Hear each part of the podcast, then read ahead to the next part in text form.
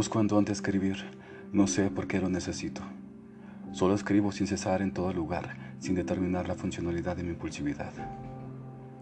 Cuando era niño escribía en las paredes algún tipo de lenguaje indescifrable, garabatos o códigos infantiles que adoraba como una verdadera religión. Las marcas y huellas de mi pequeña trascendencia en este mundo me atraían regaños y castigos, pero yo fiel a mi obra recibía con afinidad mi martirio. Recuerdo las palabras de mis padres, aquellas que recurrentemente me decían con el objetivo de explicarme lo desagradable e inapropiado de mis actos pseudoartísticos, ya que eran absurdos mis rasgos. Parecía un científico alquimista obsesionado en encontrar la fórmula imposible de la materia textual, pues rayaba sobre lo ya antes trazado. Mi nombre fue lo primero que escribí legiblemente, pero esta manía innata provocaba que aquellas palabras entendibles volvieran a ser inentendibles al encimarle trazos con forma de números indistinguibles. Aún así, al fin y al cabo, era como cualquier otro dibujo de un niño de pequeña edad. La fase de expresarme como en la época de piedra pasó a mediados de mis cinco años. Ya no plasmaba símbolos sin significado sobre las paredes de concreto. Súbitamente dejé de hacerlo. Superé aquella adicción en un solo instante. De un día para el otro dejé de hacerlo. Fue inédito, eso dijeron mis padres. Pero, ¿qué era aquello que me infligía a escribir? ¿Sería la rebeldía del acto de obediencia o una simple filia que nació por un tramo impenetrable? La verdad, nunca encontré la respuesta, pero traté. Traté de encontrar el origen con la escritura. Lo sé, es predecible. Me era imposible desprenderme de ella. Obsesión es la palabra más cercana a mi devoción. Todo cambió, pero ahora con los conocimientos previos de una escritura potencialmente expresiva y comunicativa, surgió una nueva debilidad, la cual sería determinante en el resto de mi vida. La escritura. En la escuela primaria, mis dotes me llenaron de admiración y premios por donde quiera. Trazaba poemas, cartas, ensayos, referencias, críticas, todo. Devoraba lápices, envidias y regaños, este último causa de las libretas y libros que rayaba a mis compañeros, al igual que sus oídos con el sonido crujiente del grafito sobre la hoja. Solo trataba de hacer amigos. Así hablaba yo. La charla nunca fue lo mío. ¿Para qué he de hablar si tengo la escritura? Pensé. Pensaba y escribía. Eso era todo. Sí, las mujeres eran tan recurrentes como mis libretas. Las utilizaba o buscaba una nueva en algún lugar de la ciudad. Solo ocupaba un poco de dinero para comprar un lápiz y hojas y así comprar sus más íntimos deseos de lectura con mis cartas seductoras. Tanta era mi perfeccionismo en la palabra plasmada que conocía sucios trucos para que el lector no se resistiera a querer leer una por última vez. Era tan adictivo para mí escribirlas como para los demás leerlas. Desgraciadamente, llegué a un punto en donde la definición corriente del mensaje de la escritura me era insatisfactorio. Sentía el deseo de volver a sentir los viejos placeres de cuando era solo un pequeño niño. Algo me volvía a atraer. No sabía por qué, pero el deseo justamente me explicaba todo. Quería experimentar la necesidad de explicar y plasmar aquella antigua escritura que parecía que la dirigía a un lector fuera de este mundo, alguien con capacidades absurdamente legítimas para entender mis códigos, como si buscara un rey Arturo, pero de mis pictogramas. Sin demorar, hice caso a mis pulsiones más profundas y empecé a trazar y dibujar sin reglas de lógica y sin obedecer ni ejemplificar algún modelo estándar de escritura ya existente. Solo me limité a creerlo ya antes no hecho. Aún con esta parte de aquel deseo satisfecho, sentía otra igual de importante, pero intacta era aquella hambre yaciente de conocer la verdad sobre el origen de mi orientación pictórica que nació desde pequeño y que su latencia y olvido surgió a mis cinco años de edad y de forma repentina. No obstante, el misterio corrompido ha vuelto a nacer de nuevo, invadiéndome como una plaga que busca alimentarse de su necesidad más fiel, en mi caso la explicación. Dudando, Comprendí la imposibilidad de entenderlo por mí mismo, pero Probablemente alguien más podría tener la respuesta, o mínimo sería capaz de otorgarme una cercana explicación. Entonces, se me ocurrió una gran idea y no demoré en ponerla en marcha.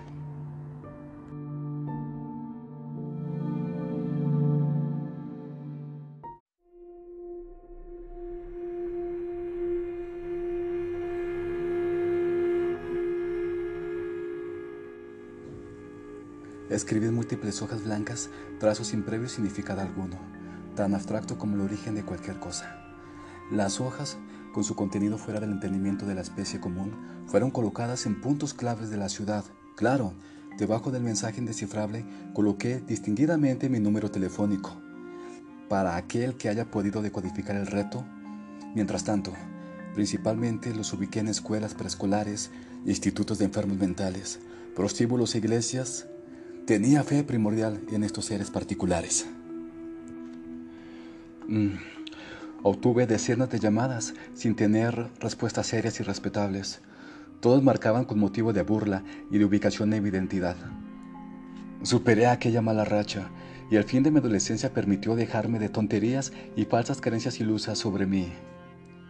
Bueno, sobre la escritura. Yo, yo no busqué mi identidad personal como cualquier otro adolescente normal, sino que busqué la identidad de lo que más me importa. Sin rodeos, bueno. Mi juventud fue estable como mi profesión de editor de revistas y artículos. Más tarde acabé mi carrera como escritor en una de las mejores universidades de literatura contemporánea y finalicé con un proceso de composición literaria durante toda mi vida. Mm, no me casé, no tuve hijos, tampoco viajé a distintas partes del mundo. Todo esto mejor lo escribí en mis novelas, Así fue parte de todas aquellas experiencias que todo ser humano tiene que acontecer antes de escribir su último guion en la vida. Mi adultez básicamente fue lo mismo. No fui capaz de encontrar más. Todo se resumió en novelas, alcohol y soledad.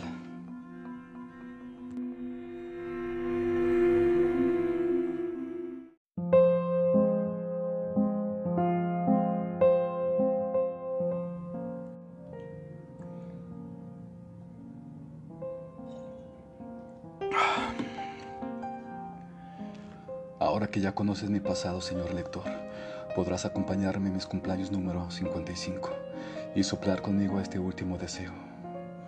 Me encuentro sentado sobre una vieja silla que ha sido mi única y fiel compañera durante muchos años. Enfrente mío se ubica un pastel blanco como el cemento y sus velas decorativas le atribuyen un efecto de lápida iluminada. Una botella de whisky escocesa rivaliza contra mi tinta. Se encuentran igualmente vacías, pero mi sentido de vida acaba con la competencia, pues el abismo en ella se lleva la victoria. Mi barba, crecida y densa, choca contra la mesa. Exactamente como mis pensamientos chocaban contra mis interrogantes insatisfechos de hace algunos días. Desde hace algún tiempo, no me puedo sacar de la cabeza la conclusión y el capítulo final de mi propia historia y vida. Soy viejo y por primera vez dudo de lo que he construido y de lo que me he convertido. Mis sentimientos me golpean recurrentemente porque no me puedo permitir ser un autor que fracasó con su propia crónica. No puedo dejar inconclusa y sin publicar mi obra de existencia. Hasta hoy he encontrado la respuesta. Es por ello que este último soplo cumplirá mi último deseo, que es clarificar la respuesta de mi afinidad destructora de la escritura y darle sentido a lo que ya ha sido escrito y es imborrable. Mi vida. La escritura me ha destruido dulcemente y para salvarme he igualmente escrito. Es una homeostasis. La cura es el mismo veneno, amargo y carameloso cianuro.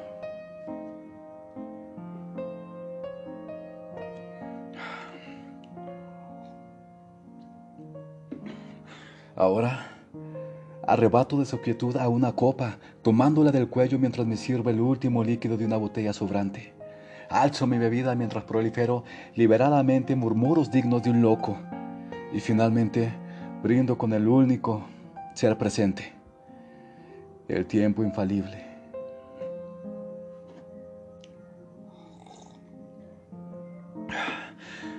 Gusté de mi sorbo con calma y apreciación, como un moribundo hace ante su último consumo de aire. Tomo las hojas escritas sobre la mesa, las cuales están destinadas a ser el capítulo final de mi último ejemplar, de mi deseo, de mi biografía. Acomodo y organizo los papeles desgarbados dentro de un sombré amarillento por su vejez y lo coloco al lado de mi delicioso y funesto pastel. Entonces, antes de dar la bienvenida a mi nueva publicación, me dirijo por la pasta de este nuevo libro, la portada de mi creación. Coloco un pedazo de lápida que contiene en él mi nombre y fecha de muerte encima de la postal que contiene mis últimas hojas bañadas en tinta. La portada está en su lugar. Ahora sí, mi deseo puede ser cumplido. Mi libro ya puede ser y contener mi historia. Seré escritura en muerte y en vida. Parado en pie, enfrente de mi pastel, me surge una última sonrisa, como aquellas que fluyen en una reconciliación. Mientras inspecciono mi alrededor, finjo observar a todos los personajes de mis novelas en una íntima cercanía, como si fuesen mis familiares que forman parte de mi celebración. Todos me ven con alegría y me piden, y me piden me piden que pida un deseo. Pide tu deseo, Block, dicen todos. Yo solo contemplo hipnóticamente el furor del fuego sobre las velas mientras escucho aquellas voces imaginarias transformándose en ecos hasta la extinción.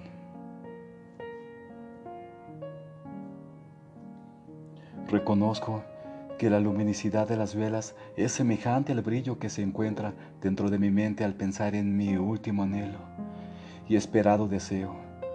La próxima extinción de aquel fuego aniquilará afortunadamente mi brillo de ambición.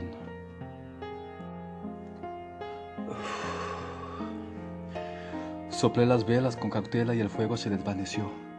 Un silencio me abrazó, consolándome la habitación se tornó en completa oscuridad. Mis ojos derraman lágrimas irrompibles al comprenderlo todo. Ya, ya lo entiendo en plenitud. Mi búsqueda ha sido satisfecha. Puedo leer lo ilegible de mis notas vacías. La iluminación de mi comprensión, aquel brillo evolucionó en un relámpago. Detonó un rayo de luz en el interior de mi habitación la densa oscuridad fue corrompida por solo un instante. El fuego del arma que dio fin al suspirar de Barton anunció con su estridente golpe sonoro una historia concluida y la muerte de su autobiografía.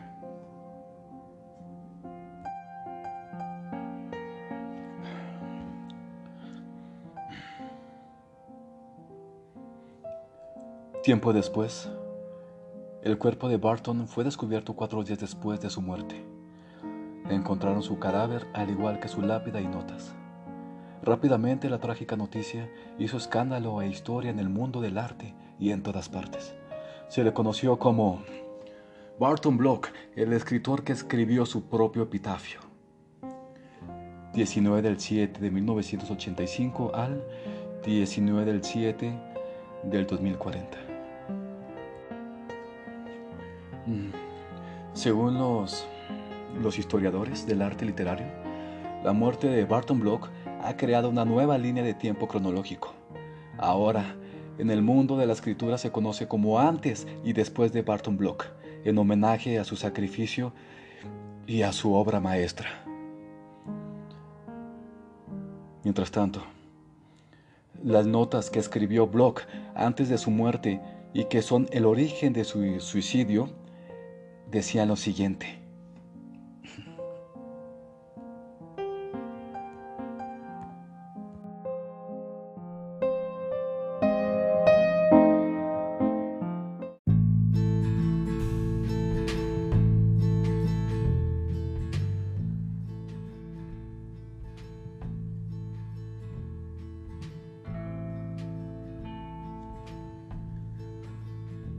Título ¿Por qué escribo? Capítulo final, la respuesta.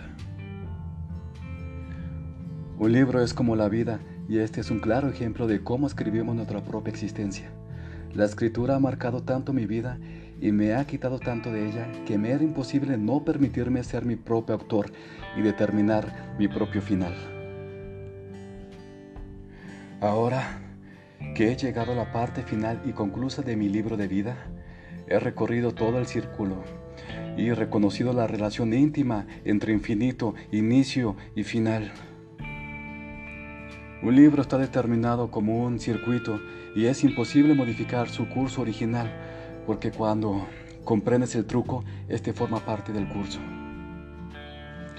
Ya mismo sé la respuesta, pero ya he muerto. No obstante, volveré a vivir, mi historia se seguirá leyendo. Ya muerto, reconozco que me encuentro dentro de una tumba con paredes de concreto semejantes a las de mi hogar de cuando era un niño. El epitafio que he escrito por mí mismo ya es igualmente indescifrable e imposible de comprender como las ilustraciones que rayaba impulsivamente en el pasado cuando estaba vivo. Ahora, esta tumba es mi casa y los rayones que están sobre mí son idénticos a los que alguna vez llegué a ser cuando era un pequeño, un pequeño asustado, asustado como lo estoy ahora. Siempre me pregunté, ¿por qué era incontrolable la necesidad de rayar y escribir en todas partes? ya comprendo que aquel niño estaba en pánico y lo único que buscaba era tratar de evitar su suicidio en un futuro intentándolo con la poca noción nítida de los símbolos característicos que prevé su tumba. Trató sobrenaturalmente de descifrar lo que ahora es y será su epitafio, su sentencia de muerte.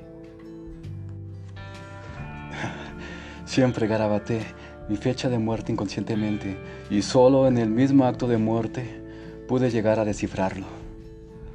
¿Comedia o tragedia? La misma necesidad y esfuerzo para buscar la manera de evitar mi muerte es la que determinó y originó mi sentencia y sentido desde un inicio, y sé que seguirá siendo así indeterminadamente por la eternidad.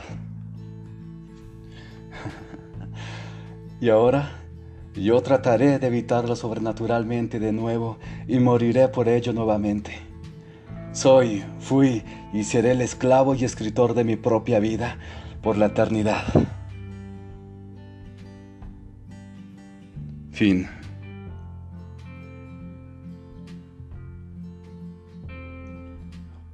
Autor Luis Ángel Rodríguez Marín.